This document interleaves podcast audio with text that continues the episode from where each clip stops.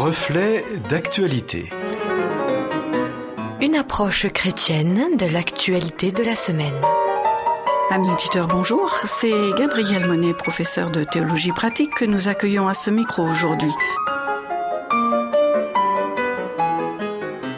En 1962, la biologiste américaine Rachel Carson publiait un livre devenu célèbre, Printemps silencieux, dans lequel elle s'inquiétait des effets dévastateurs des produits chimiques sur la biodiversité, craignant qu'avec l'empoisonnement et la mort des insectes et des plantes, on n'entende plus le chant des oiseaux. Le printemps deviendrait alors silencieux. En cette année 2020, nous vivons un printemps plus silencieux que jamais. Mais pas tout à fait pour les raisons imaginées par Rachel Carson. Le trafic routier est minime. Les trains ne sifflent presque plus. Nombre d'usines et de chantiers sont à l'arrêt. La majorité des magasins ont baissé le rideau.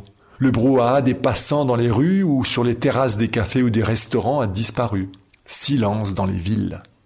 Cet effondrement passager de l'activité humaine, du fait du confinement sanitaire quasi global pour lutter contre la pandémie du coronavirus, est clairement une mauvaise nouvelle. Et pourtant, au cœur de ce printemps pas comme les autres, quelques-uns témoignent qu'on entend à nouveau le chant des oiseaux. Lorsque Rachel Carson écrit son Printemps silencieux, nous n'étions qu'à l'aube d'une crise écologique qui s'est depuis exacerbée. Les problèmes se sont intensifiés et complexifiés, et les craintes de la biologiste se sont avérées pertinentes.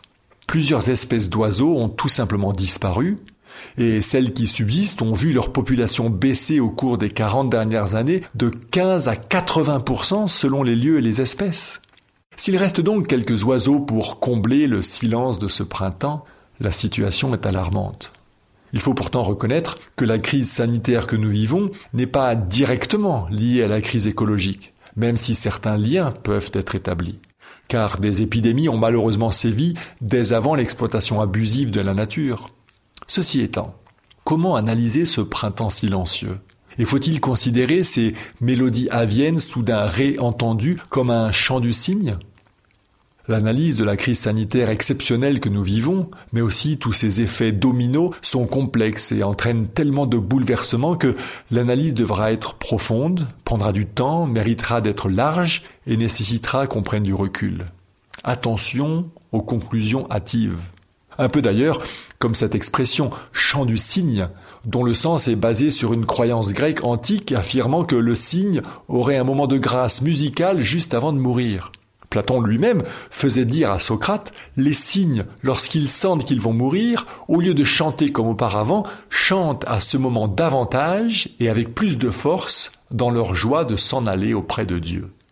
Mais ceci est une légende, aujourd'hui réfutée par les scientifiques alors que l'expression, elle, perdure. Certes, il y aura donc un avant et un après coronavirus. Et si l'on peut discerner un signe d'état dans la crise sanitaire actuelle, nous invitant à nous laisser interpeller sur nos valeurs, nos relations et nos modes de fonctionnement, la nature humaine est telle que dans quelques mois, une fois le virus éradiqué ou plus ou moins contrôlé, je ne suis pas convaincu que l'on ne revienne pas très vite à des habitudes où notre brouhaha activiste nous empêchera d'entendre le chant des oiseaux. Toujours est-il qu'il importe, en ces temps peu ordinaires, de nous laisser interpeller par ce printemps silencieux. Et en même temps, discerner dans les piaillements habituellement inaudibles une petite voix symbolique qui vient nous rappeler les valeurs de l'essentiel. En fait, le silence est à double tranchant. Il y a des silences qui sont bénéfiques, d'autres qui sont maléfiques. Pour commencer par ces derniers, on peut évidemment évoquer que le tout petit virus, qui agit silencieusement et insidieusement, fait des ravages terribles. C'est ce mal silencieux qui amène tant d'actions pour essayer autant que possible de sauver ce qui peut l'être. Par ailleurs, la peur que le coronavirus suscite est elle aussi silencieuse, certes moins mortelle, mais néanmoins déstabilisante pour beaucoup. Tous ceux qui meurent ces temps-ci du Covid-19 ou de toute autre chose se voient enterrés dans un silence assourdissant. Or, ne pas pouvoir mettre en place des funérailles dignes et collectives, pourtant si importantes dans le processus de deuil, rajoute de la douleur à la douleur. Dans une moindre mesure, tous les services religieux qui ne peuvent plus se tenir dans les églises, synagogues et mosquées créent un réel manque pour certains. Que dire de toutes ces personnes âgées qui ne peuvent plus être visitées? Ou de toutes ces personnes dans le silence des solitudes que le manque d'interaction sociale rend plus délicat encore? Un autre silence plus dérangeant est celui des femmes battues, toujours trop nombreuses, mais dont le confinement actuel semble augmenter les occurrences. Oui, tous ces silences sont regrettables. Mais le printemps silencieux a aussi ses bons côtés. La solidarité, souvent discrète mais réelle, qui se met en place, est réjouissante et essentielle. On se réjouit d'ailleurs de ce silence quand il permet la caisse de résonance des applaudissements et autres bruits joyeux chaque soir à 20h en reconnaissance pour les soignants et tous ceux qui rendent possible le minimum vital d'une société presque à l'arrêt. Par ailleurs, le huis clos que nous vivons donne l'occasion de passer plus de temps en famille. Il nous oblige du reste à prendre du recul, à réfléchir à nos priorités, à mettre en pause un consumérisme sempiternel. En fait, le silence est profondément spirituel. Il est même essentiel de faire silence dans son cœur pour entendre la voix qui vient d'en haut, voix divine que notre société a tendance à cantonner à l'ombre des clochers, alors que les églises n'ont évidemment pas le monopole d'une spiritualité vivante et avant tout intérieure. C'est ce dont le prophète Élie a fait l'expérience. Il n'a pas discerné Dieu dans la tempête, ni dans le tremblement de terre, ni dans le feu, mais au travers d'un murmure doux et léger. Pâques se profile avec sa semaine sainte, une semaine toute spéciale qui précède et aboutit à la passion du Christ. La semaine sainte, c'est le brouhaha de la fête des rameaux, le dimanche qui précède Pâques et qui rappelle Jésus fêté et acclamé alors qu'il entrait royalement assis sur un âne dans Jérusalem. C'est aussi le bruit d'un Jésus qui chasse les vendeurs du temple et renverse leur table.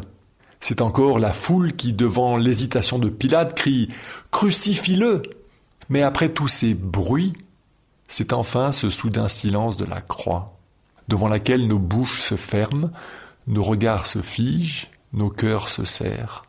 Un Jésus crucifié, mort et enterré, pour ne laisser que le silence du doute et de l'interrogation le silence de la tombe et de l'obscurité, d'un Dieu caché, éliminé, enterré, à qui on ne donne plus voix.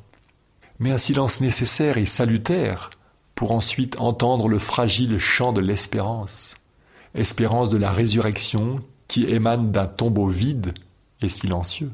Oui, dans un sens, le printemps silencieux peut devenir une bonne nouvelle. Il y a un temps pour tout, une saison pour chaque chose. Le printemps, symbole du retour à la vie, de la naissance et du renouveau, nous aura bousculés en étant inhabituellement silencieux. Mais ce silence nous donne l'occasion de mettre en pause notre train-train habituel et de nous interroger sur l'avenir, l'avenir de nos sociétés, mais aussi notre avenir personnel et les relations que nous tissons avec soi, avec les autres, avec l'environnement et peut-être même donc avec Dieu c'est Michel Boujna, dans son spectacle Le Petit Génie, qui affirmait On parle toujours du silence de Dieu, jamais de la surdité des hommes. Alors puisse ce printemps silencieux nous rendre un peu moins sourds et nous permettre d'entendre le chant doux et léger de l'oiseau.